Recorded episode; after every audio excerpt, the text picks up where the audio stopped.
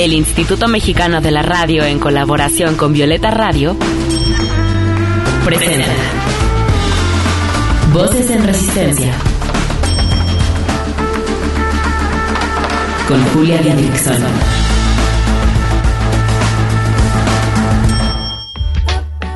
En esta lucha queremos que las voces de las mujeres se escuchen cada vez más fuerte y en más espacios, que sus resistencias se compartan, se sumen y se colectivicen.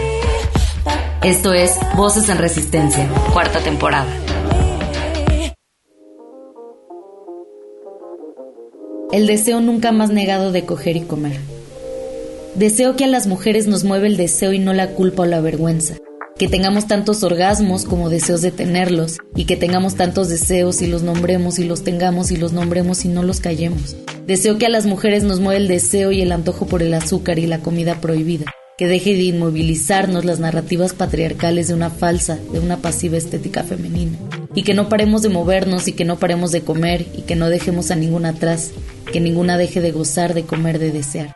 Deseo que a las mujeres no nos mueva un solo deseo o una única forma de desear, que borremos de nuestro cuerpo el castigo por comer, por coger, por desear, por coger, por comer y por sentir placer y deseo que sean muchos nuestros deseos, que sean para siempre y que sean para todas, y que sean para siempre y que por ellos nos movamos todas. Voces en, resistencia.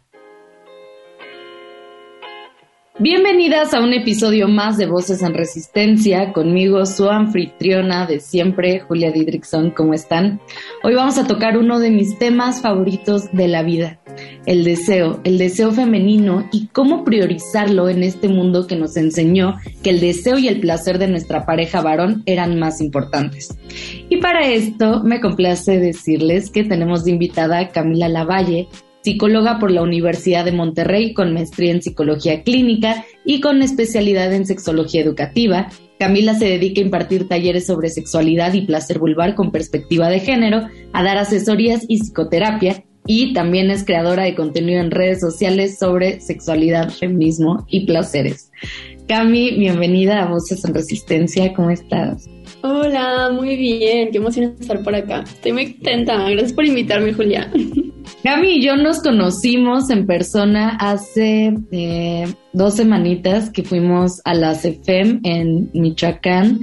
Entonces, un, besito a todas las chicas hermosas que conocimos ahí en la CEFEM. Oye, Cami, comienzo preguntándote qué es el deseo sexual y por qué es importante abordar este tema desde una perspectiva de género. Claro que se tiene que abordar desde una perspectiva de género, tanto eso como em, todo el tema de la educación sexual. El deseo sexual básicamente es estas ganas o interés de iniciar lo erótico que te generan excitación. ¿Por qué desde una perspectiva de género? Porque la forma en la que nos educaron las morras siempre ha sido distinto a la forma en que educaron los hombres. Y nos han dicho justo que tiene que ver un poco como la intención y el objetivo de esta charla, que este episodio, que tiene que ver un poco con siempre estar a la disposición del otro, hombre. Y no, se tiene que hablar desde una perspectiva de género también porque hay muchas cosas que no se hablan en torno al deseo de las mujeres o del deseo vulvar y hay muchos términos que se tienen que empezar a hablar más porque hacen que, que tengamos como más opciones de cómo vivirnos desde el deseo y desde el placer. Oye, dijiste deseo vulvar. ¿Nos puedes contar qué es eso? Pues básicamente como enfocarnos en el tema de la vulva, o sea, como justo un tema que tiene que ver con las mujeres es que nos han dado mucho camino a explorar nuestro cuerpo, nuestras fantasías, pero nos han dejado a un lado nuestra vulva específicamente por toda la connotación histórica que les han dado de que es algo cochino, que no la toquen que solamente alguien más puede estar acceso a ella. Entonces hablar también desde este deseo vulvar o este placer vulvar es más que necesario porque también tenemos que ya darle justo el espacio a nuestra vulva, a nuestro clítoris, a nuestra vagina, a nuestros labios, porque justo hay muchas morras que sí sienten placer y hay mucho deseo, pero están enfocadas en todo su cuerpo, que sí está chido, pero también nuestra vulva es algo muy necesario e importante de tocar en el tema del placer femenino vulvar. Oye, ¿y cuál es la diferencia entre deseo y placer? Ay, es que esos términos, mira, entre deseo, placer y excitación hay mucha confusión. El tema del deseo básicamente es justo como estas ganas de iniciar lo erótico. El placer es más subjetivo y es más personal, eh, si sentimos rico o no, si la pasamos bien o no. Eh, y la excitación es como tiene que ver un poco más desde lo subjetivo o desde lo fisiológico. Justo en el tema del deseo es muy importante como hablar que muchas personas creen que primero está el placer y luego el deseo, que a veces pasa que es el deseo espontáneo, que de repente sentimos, ¿sabes qué? Pues tengo ganas, como que tengo ganas de tener relaciones sexuales y está el deseo y luego llega el placer. Pero algo que pasa mucho en las mujeres es algo que se llama deseo responsivo, que eh, está primero el placer, que son estos estímulos sexuales efectivos, estas cosas que nos hacen excitarnos, y después está el deseo y estas ganas de querer empezar lo erótico. Muchas mujeres creen que el deseo tiene que ser espontáneo, de la nada y surgir de repente estamos caminando con nuestro perro y sabes que quiero coger, pues no. Generalmente lo que pasa es que, por ejemplo, estamos con nuestras parejas, empiezan a tocarnos, a tener, estamos sintiendo estímulos sexuales efectivos y de ahí surge el deseo. Entonces, la diferencia entre placer y deseo es, eh, pues el placer es como más subjetivo lo que sentimos y el deseo es estas ganas de que puede pasar antes o puede pasar después. Oye, y es bastante interesante pensar de dónde nacen nuestros deseos, ¿no? O sea, si nuestros deseos nacen de nuestra propia historia de vida, eh, desde lo que vemos, ¿no? lo, con lo que crecimos. ¿De dónde nacen nuestros deseos? ¿De dónde nace, por ejemplo, que a mí me gusten los hombres güeros, por ejemplo, o, o que me gusten los, los varones, no las mujeres? ¿De dónde nace el deseo de las mujeres? Hay un término que una sexóloga y neuropsicóloga eh, adopta que se llama la huella erótica única, que es como básicamente esta forma de entender nuestros gustos, nuestros placeres, y tiene que ver un poco con el tema biopsicosocial, o sea, cómo nuestra biología incluso influye en nuestros placeres, cómo nuestra psicología, nuestras experiencias, nuestro contexto influye en nuestros placeres y cómo nuestra sociedad y nuestra cultura también influye en esto. Creo que también tiene que ver un montón con personalidades, con lo que hemos vivido y también entender que justo todo lo que aprendimos sobre lo que nos gusta y lo que no nos gusta no es absolutista, o sea, no es como que sabes que ya me gusta y no me va a gustar, por ejemplo, en tu caso un moreno o, una mujer, sino entender que justo nuestra huella erótica siempre está cambiando como nosotras y, tiene que ver un montón con nuestras experiencias y con nuestro contexto y con nuestra forma de ver la vida. Obviamente en un ambiente donde se nos permite más explorar nuestra sexualidad, tenemos como más espacio para justo, pues sí, o sea, revisar qué sí nos gusta y qué no y no seguir con nuestra erótica normativa que es como, si eres mujer, te gustan los hombres y ya, cuando no, hay más opciones. Sí, eh, les adelanto que en unas semanitas vamos a estar haciendo un episodio sobre la despatriarcalización del deseo y también la descolonización, ¿no? Que también es importante hablar de eso. Pero siguiendo con nuestro tema de hoy, que es principalmente que le damos más importancia al placer de nuestras parejas, también nacerá porque hay este mito de que las mujeres somos menos caliente que los varones. O sea, esto que decimos de que los hombres piensan con el pene y, que ellos todo el tiempo están pensando con el pene. ¿Es, un mito? ¿Qué nos puedes decir sobre eso? Creo que en cierta parte, o sea, no es que sea un mito o no, pero sí a los hombres se les permite mucho más expresar sus deseos y sus ganas de querer coger. Entonces, hay mucha esta idea de que los hombres son más calientes y más de que, ay, quiero coger por tema de la testosterona, cuando la realidad es que no tiene nada que ver. O sea, justo hay un montón de estudios que una de las principales pioneras en esos estudios es Lori Broto, que es una sexóloga, habla de cómo justo encuentra pues que entre más testosterona inducida en mujeres, menor deseo sexual. Entonces la testosterona no tiene nada que ver justo con el tema del deseo y creo que sí es un tema más cultural. Desde históricamente se les ha permitido más a ellos como permitirse hablar de esto, como buscar esto. Incluso este concepto de que el deseo sexual es un tema de necesidades básicas para sobrevivir, han hecho creer que justo como es una necesidad básica para sobrevivir el tema del deseo sexual y el sexo y todo esto, han hecho que los hombres digan, ¿sabes qué? Pues es que si mi pareja no me da el sexo, pues lo necesito, o sea, como algo muy carnal y como muy estúpido. lo necesito, entonces lo voy a buscar con otra persona si es que mi pareja no lo da. Y justo creo que también tiene que ver un poco con el hecho de creer que siempre vamos a estar y tenemos que estar a la disposición del deseo sexual del otro, porque nos han vendido esta idea de que si no estamos ahí, pues se va a ir con alguien más. Así es, ahorita vamos a seguir hablando de eso en específico, pero si me permiten nos vamos a un corte musical les presento a Akasha, que a su vez nos va a presentar su nuevo sencillo.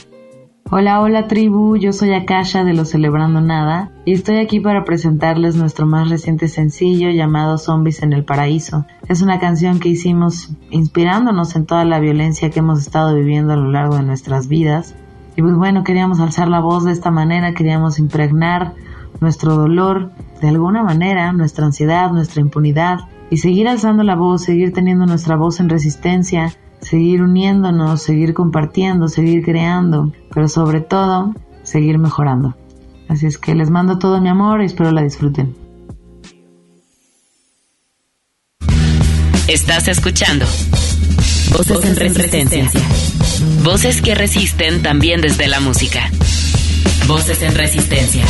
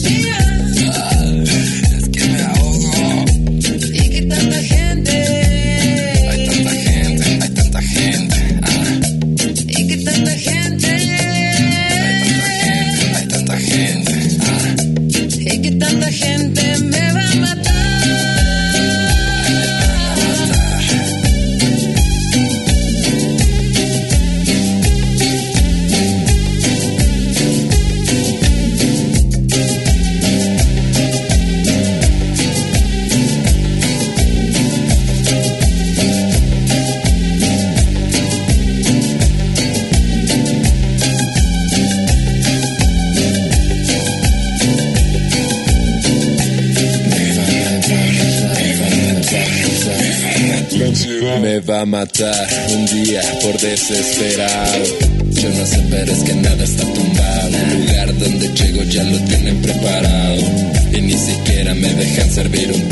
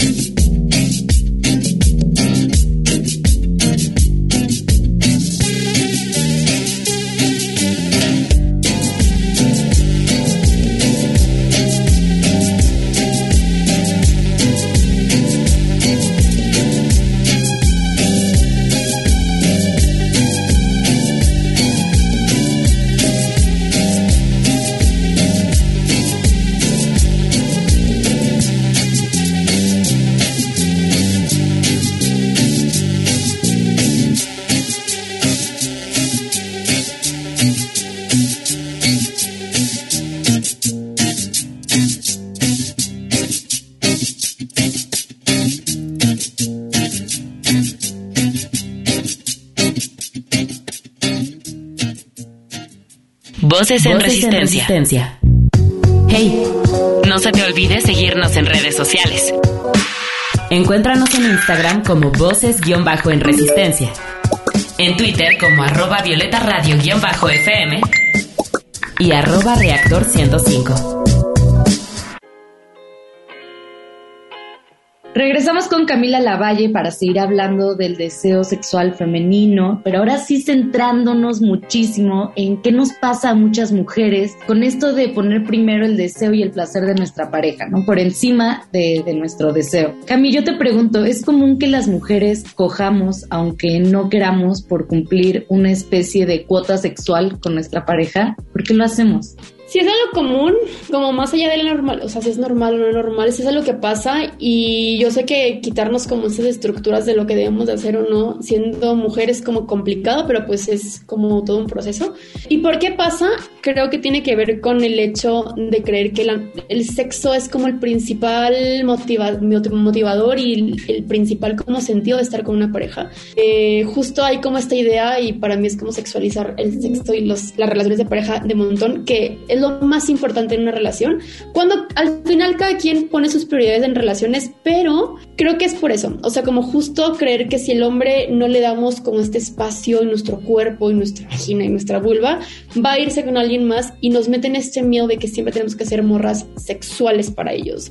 Y no nos hablan justo de la diversidad en torno a deseos. Y que al final tenemos como esta creencia de que en, el, en, la etapa del enamoramiento, de la limeranza, cuando hay un montón de deseo y siempre queremos estar cogiendo porque hay un montón de cosas químicas que pasan en nuestro cerebro para que justo queramos como coger, y cuando va pasando más el tiempo, decimos, ¿sabes qué? Pues es que ya, pues ya no, ya no lo quiero. O sea, y, basamos nuestro querer y nuestro amar en el deseo sexual, cuando la realidad es que el deseo sexual, pues, es también como todo un tema.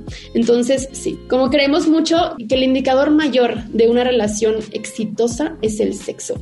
Y el sexo que siempre tiene que estar a disposición del vato cuando pues el, el, sexo en pareja son de dos personas o más o más. Oye, entonces, ¿cómo dejar de sentirnos culpables por no tener la misma energía sexual que nuestra pareja?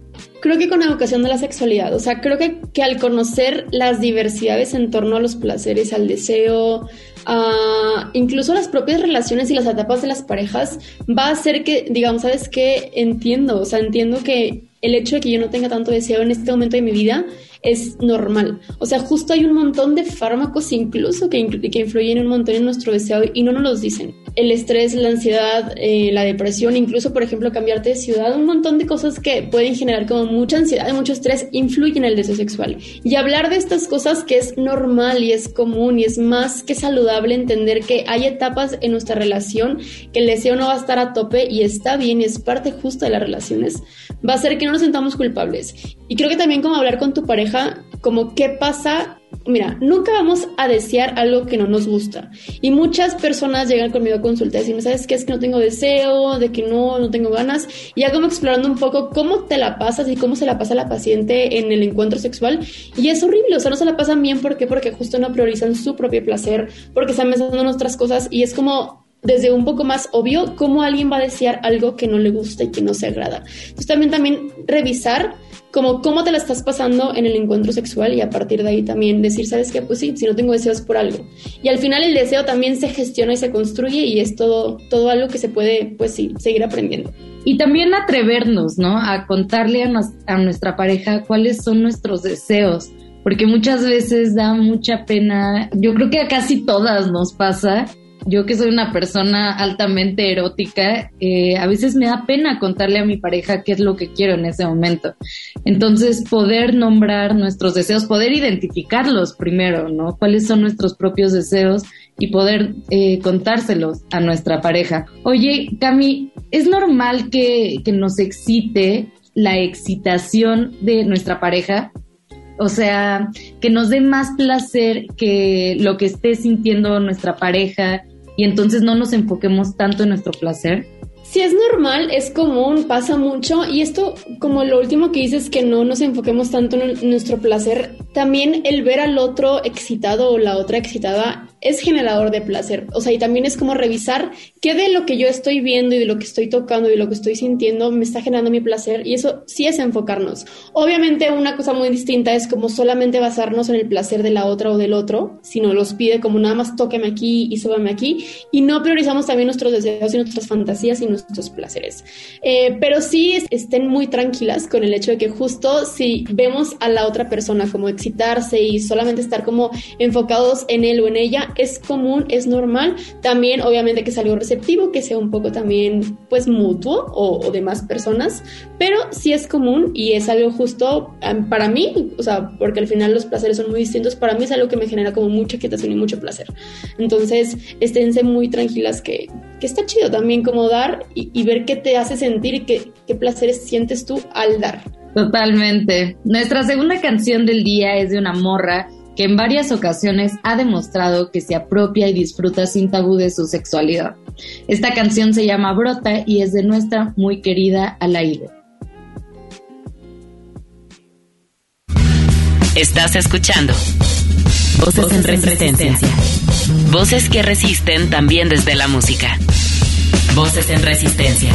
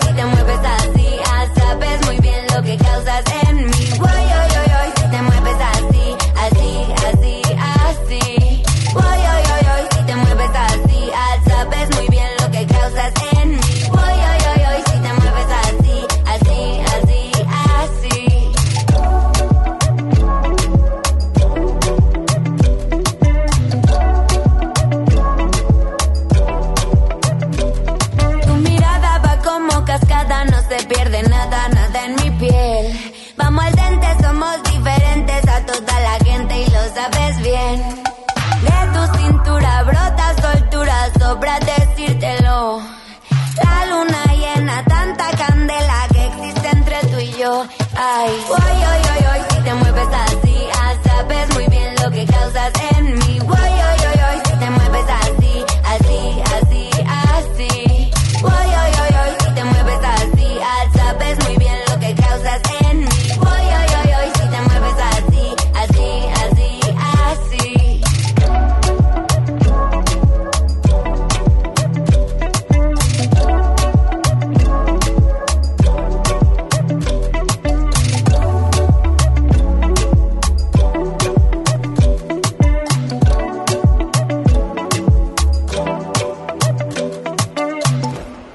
Voces, en, resistencia.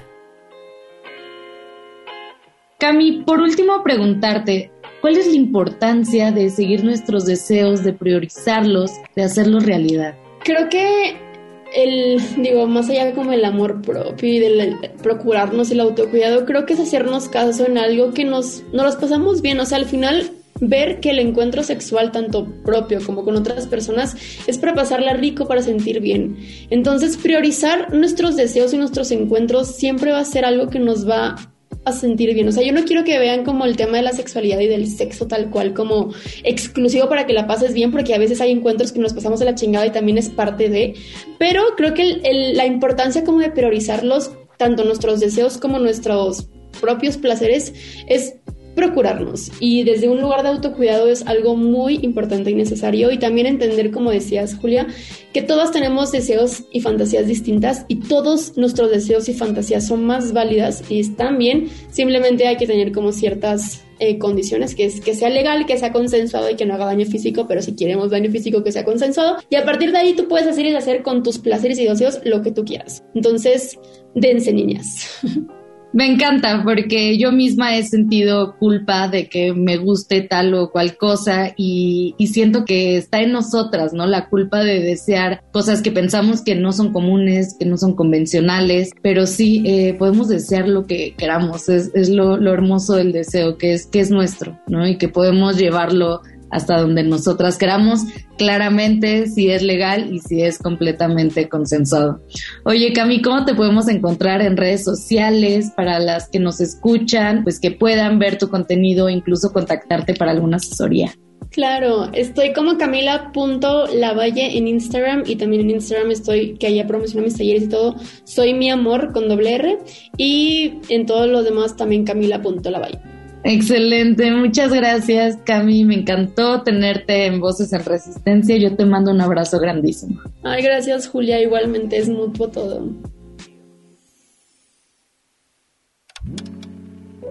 Estoy segura que el goce y el placer también son herramientas de lucha contra este sistema. Así que sigamos apropiándonos de una sexualidad libre que por tantos siglos se nos fue negada. Luchemos porque nuestros deseos sean autónomos y nuestros orgasmos cada vez más nuestros. Porque ninguna mujer sea despojada del placer que le pertenece. Porque ninguna haga en la cama lo que no le genere placer. Luchemos por nuestros derechos, pero también, queridas amigas, por los de las demás. Yo soy Julia Didrickson, este fue el episodio número 8 de la cuarta temporada y nos escuchamos la siguiente semana. Pa, pa, para. Besitos. Y porque no se va a caer solo, sigamos resistiendo desde la creatividad, los afectos, la organización política, el pensamiento crítico, la sororidad y el autocuidado. Hasta la próxima. Con la colaboración de Violeta Radio, esta fue una producción de Grupo Imer. Somos Radio Pública.